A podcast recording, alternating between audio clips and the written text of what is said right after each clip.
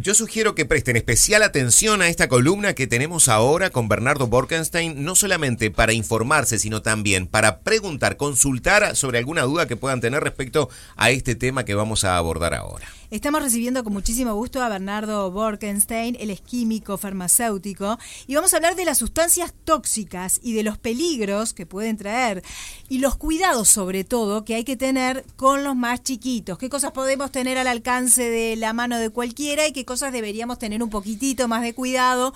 El tema de la manipulación también, qué tan importante es. Bienvenido. Hola Bernardo. ¿Qué tal, Robert? ¿Cuánto hace que no estamos juntos en un estudio? Te juro que la, otra vez yo te decía, eh, eh, extraño mucho las charlas contigo, porque siempre fueron charlas muy ilustrativas, siempre uno aprende contigo, y no solamente sobre este tema que es tu métier, que es en lo que te ha formado en lo profesional, sino sobre una cantidad de cuestiones. Y me encanta que este, Natalia haya armado esta propuesta de tenerte a vos cada tiempo acá en Monte Carlo. A, mí también, aparte como nos encontramos acá en Casa Sombrilla. En pasillos. Es cierto. Exacto. Bueno, qué, qué tema interesante, ¿no? Eh, hay eh, una cosa que tenemos que que tratar primero antes de hablar de, las sustancias peligrosas, y es que es un peligro. Ahí va, está bien. Un peligro es un evento que si llega a materializarse produce un efecto no deseado. Y un efecto no deseado perjudicial en serio. Porque a veces un efecto no deseado es que me despiertan de la, de siesta y no hay un peligro. En todo caso hay un inconveniente. Tienes razón, sí. Pero eh, es una, digamos, un concepto asociado a lo que es el riesgo. ¿Y qué es el riesgo? Bueno, el riesgo es una consecuencia de que los seres humanos no podemos saberlo todo. Como hay muchas cosas que nosotros no podemos saber, por ejemplo, si va a llover o no dentro de tres meses, entonces hay muchas cosas que tenemos que manejarnos dentro de ciertos criterios razonables para evitar el peor escenario y para eh, prever cómo aprovechar el mejor escenario. Bien. Eso es lo que es un riesgo. Entonces, la medida de mi ignorancia de lo que puede pasar es la magnitud de ese riesgo. Y tiene que ver con la probabilidad de que ocurra y el impacto que vaya a tener si ocurre. Por ejemplo, un riesgo muy bajo es que nos caiga un meteorito en la cabeza y nos mate. El impacto casi, es, improbable. Claro, el impacto es realmente cataclísmico, es altísimo. Pero la probabilidad es tan baja que el riesgo prácticamente no existe. Perfecto. Bien. ¿Sí? Entonces, ese es el caso de un riesgo de altísimo impacto y baja probabilidad. Hay otros riesgos que son de alta probabilidad y de menor impacto. Por ejemplo, que empieza a llover de golpe y yo salí sin paraguas. Entonces, el riesgo de que me moje. ¿Es un peligro? Y bueno, para las personas que vivimos en Montevideo, relativamente. Llegamos a nuestra casa, nos secamos y punto. Para personas donde de repente hay inundaciones o lo que sea, ese riesgo conlleva un peligro. Bien. Bien, entonces, entonces esa es la diferencia entre riesgo y peligro. Perfecto. También ocurre que el riesgo eh, puede involucrar un efecto favorable, o sea, el peligro nunca. Pero, por ejemplo, hay un riesgo de que yo pueda tener resultados mejores de los que preveía. Entonces, si yo no tomé las precauciones, por ejemplo, vendí muchísimo, pero si no tengo stock, perdí las ventas. Claro. Entonces, no pude aprovechar un evento favorable y ese también es un riesgo. Pero la diferencia es que peligro jamás, peligro siempre es malo. Bien, hablando, Perdón, perdón. Hablando de sustancias tóxicas, ¿cuáles son las más habituales que con las que convivimos? la bandina. Ah, Esa es la ¿Ah, más tóxica de todo. No es la más tóxica, pero es la más común. Hay en todas las casas. Claro. Hay, sí. Después hay otras, por ejemplo, insecticidas, rodenticidas, las cosas para matar a los roedores, em, molusquicidas para los caracoles, algún tipo de productos para las plantas, los que matan yuyos. Todos esos productos tienen eh, un riesgo muy claro asociado y además tienen eh, ciertas precauciones para tener. Entonces, ¿cuándo esos riesgos conllevan peligros? Cuando en nuestra casa viven individuos que no pueden leer las instrucciones del envase. Bien. Por ejemplo, niños pequeños, pero también animales. Es cierto. Sí, pero también personas que no hablan español. O que simplemente no las leen. ¿Cuántas veces hemos, nos hemos enterado de casos? Ser distraído siempre es un peligro. No, pero claro, pero nos hemos enterado de casos de personas que han confundido una bebida, que es un refresco que estaban tomando, con otra cosa que era de repente un producto de higiene y se lo, ingirieron. Primera ley del laboratorio, no se usan bebidas, eh, frascos de alimentos para nada que sea un reactivo químico. Perfecto. Jamás. Esto es muy importante lo que estás diciendo, porque viste que por lo general compramos el refresco en casa en la botella no retornable y utilizamos esa botella después para poner alguna otra cosa. Plantas. pero- Por ejemplo, sí, o, o- o- o como vamos a hacer el, el veneno para las hormigas, lo ponemos en la botella del refresco. Armamos Ex- el... eh, exacto. ¿no? O se te Eso rompió no. una botella y la pones en una botella de refresco está. que está ahí. ¿no? Exacto, jamás. Eso. Eso Ningún no. producto Bien. tóxico se puede poner en una botella de bebidas o en un frasco de alimentos porque es un problema. Te voy a Perfecto. decir algo que pasó. Hasta principio de siglo, en las panaderías se utilizaba un producto que no era tóxico, o sea, perdón, no, no era un peligro para el pan, era un, este, un mejorador de las masas que hacía que las masas eh, crecieran muchísimo en el horno. Entonces los panes quedaban muy esponjosos, de una textura muy agradable. Ese producto se llamaba bromato de potasio. ¿Qué ocurría? Bueno, producía unas pequeñas explosiones que eran eh, expansiones violentas de gas dentro de la masa y eso hacía que los alvéolos, la miga, quedaran muy grandes. Y realmente, como eh, después de esa explosión el producto se reducía a bromuro de potasio, que es un componente natural de la harina, no pasaba nada. Ahora bien, no pasaba nada al que come el pan. Pero el producto en la bolsa era tóxico. Entonces, ¿quién estaba en peligro? Los empleados de la panadería si no sabían lo que era. Una vez un empleado pidió permiso para llevarse azúcar, se equivocó de bolsa, agarró bromato de potasio y terminó intoxicado. Uh, claro. ¿Tá? Entonces, a veces hay que identificar, no siempre el peligro está en el punto final. En, en las industrias ya es normal, porque es obligatorio tener un prevencionista, que se toman estas precauciones y que los peligros y los riesgos están identificados y gestionados. Eh, ¿Qué, qué quiere decir esto? Yo no puedo hacer desaparecer el impacto. Si explota el auto, bueno, va a explotar siempre igual, pero puedo hacer que no explote. Claro. O que sea dificilísimo que Claro, explote. claro. Bernardo, eh, hiciste mención a la lavandina. Sí. Dijiste, es el más popular de los productos que pueden eventualmente Y resultar después de la tóxicos. pandemia, la bandina y el alcohol hay en todas las casas. ¿Y de Obvio. qué manera la lavandina puede resultar tóxica? Obviamente eh, ingiriéndola, por supuesto. Sí, Ahora, eh, ¿hay eh, otras maneras? sí. ¿En claro, la por manipulación también? Sí, en contacto con los ojos, personas con piel sensible, niños muy pequeños, generalmente niños menores de 3 años, hay que tener cuidado con todo lo que tocan, Sí. este, incluso productos que se consideraban no solamente buenos, sino eh, recomendables y que estaban en las fórmulas de los medicamentos para bebés como el broma, el borato, fue prohibido hace unos 15 años y hoy en día usar productos de boro en productos para la piel infantil está absolutamente prohibido. Bien. Y las cremas curativas, todas que utilizábamos de chicos, todas tenían.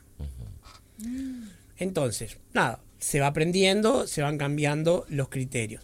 Entonces, la lavandina tiene eh, un gran problema, es transparente, se confunde con el agua. Por suerte, el olor no permite que la confusión llegue a que alguien se tome un vaso de eso. Pero es un peligro porque es tan corrosiva que si alguien lo llega a tomar un pequeño buche, le va a quemar, va a generar problemas. No se va a envenenar, que es el gran, digamos, miedo que tiene la gente. ¿Por qué? Porque la va a escupir antes o va a vomitar. Nadie va a poder tragar Claro, ese, ese producto tan corrosivo. Pero eh, la boca va a quedar este, quemada. Es realmente feo, Feo. lo que ocurre. Mucho menos, eh, digamos, eh, aparatoso, pero algo que pasa todo el tiempo. Nenes chiquitos que manotean un vaso de agua y era vodka. Uh, ¿Quién no ha visto a un nene de dos años este, murmurando incoherencias, este, No. zigzagueando por la Pensé casa? que era una cosa normal. no te puedo pero, creer. ¿en serio? Y hay una fiesta en la casa, los adultos están claro. tomando. No hace falta mucho con que quede el fondito de un vaso y el nene este, quede eh, sin vigilancia dos segundos. Eh, Vos sabés que no vigilar a un nene de dos años por 10 por supuesto, segundos. está es un claro. peligro. Y los que claro, somos sí, sí. padres sabemos que hay un sonido que es el más aterrador de todos, Que el no haya- silencio. que no haya sonido. Tal cual, Exacto. tal cual. Entonces, pero digo, ahí, este, incluso por internet hay muchísimos este, Sí. videos de, de niños que tomaron eso y quedaron filmados. Y ta, uno lo ve y es gracioso porque no pasó nada.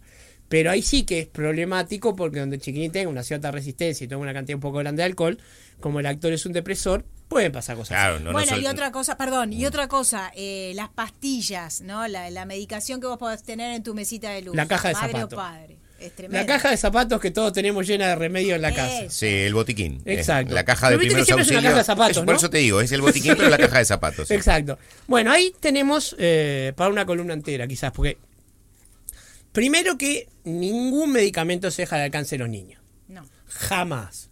¿Por qué? Porque para peor hay algunos que son ricos. Por ejemplo, la aspirina infantil. Entonces, chiquinín, porque le gusta el sabor, agarra y come varias. Y la aspirina es tóxica para los niños en cantidades relativamente pequeñas. ¿Tá? Es buenísima, es un cardioprotector, tiene millones de propiedades geniales, pero no para los niños chicos, hay que tener cuidado. La dosis, no hay problema, pero los medicamentos siempre gestionados y a resguardo para que solo lo, lo- lo puedan manipular los adultos. Ahora vamos a lo que tenemos en esa caja. Primero, productos para los ojos. Se usan, se termina el tratamiento, se tiran. Nunca se guarda en el botiquín un colirio ni ningún producto que sea para los ojos. ¿Por qué? Porque a los ojos solo se puede poner productos estériles cualquier eh, producto que tenga una pequeña cantidad de microorganismos, como un frasco que se abrió y se manipuló, Bien. ¿sí? este, puede generar más problemas del que puede llegar a resolver. Entonces, el colirio, a diferencia de lo que todo el mundo cree, porque va a quedar algo en el fondito, se terminó la conjuntivitis o lo que fuera, se tira el frasco tiró. entero. De Bien. necesitarlo se compra otro. Solamente, pero aparte es mandatorio y está en, en las instrucciones de uso. Perfecto. Antibióticos. Se Lo empieza mismo. y se termina lo que diga el médico. Nunca se toma un antibiótico menos de 7 días. Porque mucha gente dice, empecé a tomar antibiótico porque tengo anginas, a los 3 días no tengo, dejo de tomar. No, ahí se corre un gran riesgo de que las bacterias generen resistencia. Esas bacterias van a quedar alojadas, sobre todo en nuestro tracto digestivo, y la próxima vez que necesitemos un antibiótico, probablemente, probablemente no, posiblemente, porque no es tan alta la probabilidad, el mismo antibiótico ya no nos sirva. Cuando pasa en una persona no es grave. Cuando pasa en una población es gravísimo porque después ante una epidemia o ante un brote no tenemos con qué tratarlo. Claro, esa es una carrera que se corre de atrás y los médicos han insistido sustantivamente en no consumir antibióticos sin una prescripción. De hecho, en nuestro país existe la obligación de presentar una receta para comprar un antibiótico en la Absolutamente. Sí. Esa es la otra cosa, por supuesto. Las enfermedades virales no se curan con antibiótico. No es me duele la garganta, me tomo un antibiótico. Solamente en muy pocos casos de dolor de garganta se toma antibiótico. Pero hay una cosa muy curiosa. Ante la sospecha de anginas, Sí. es la única enfermedad que el antibiótico se da por, por las dudas. Ah, ante la sospecha, porque es menos grande el peligro de darle un antibiótico a una persona que tiene una enfermedad viral en la garganta, que no dárselo al que tiene una angina bacteriana. ¿Y cuál es la diferencia entre anginas y llagas? No, nada, ninguna. Son Ah, dos, no, no. la La llaga es un síntoma de la angina. Está, está perfecto.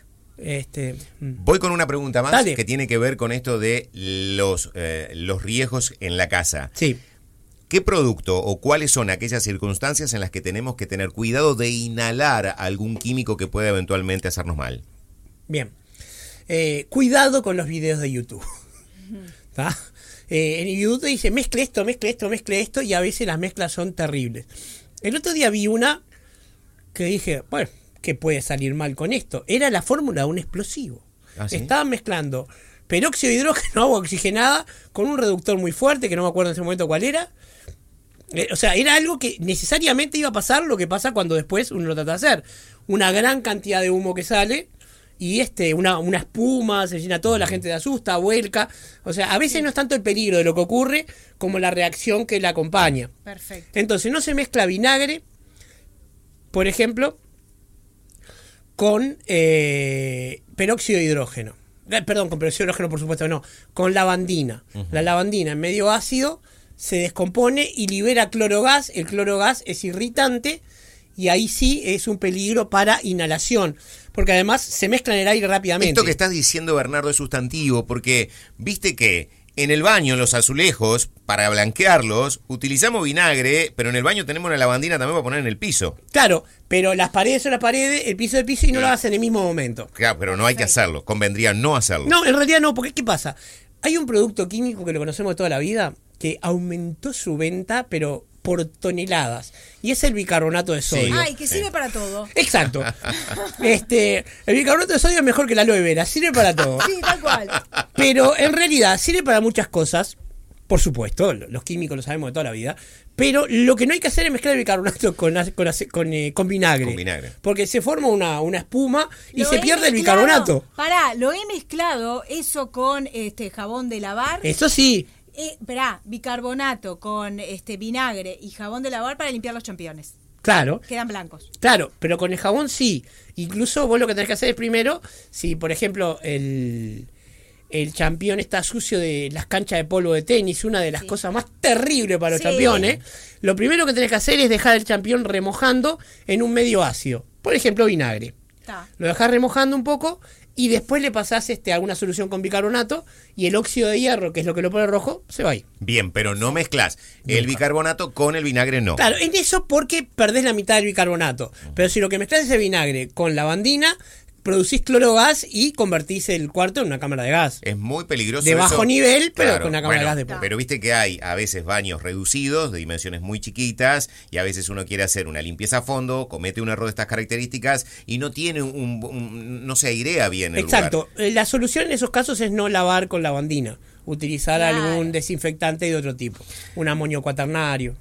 ¿Cuándo nos encontramos de vuelta? Muy pronto. Vamos a coordinar, vamos a coordinar, me encanta. Cuando, cuando me inviten. Genial. Eh, Bernardo, ¿se te puede seguir en redes? Sí, por supuesto. Arroba Berbork, las dos veces con B larga. Berbork. Y tanto en Twitter como en Instagram. Y mi nombre, Bernardo Borkenstein, en las otras redes. Gracias por haber estado Muchas con nosotros. Gracias por Muy invitarme. ¿eh?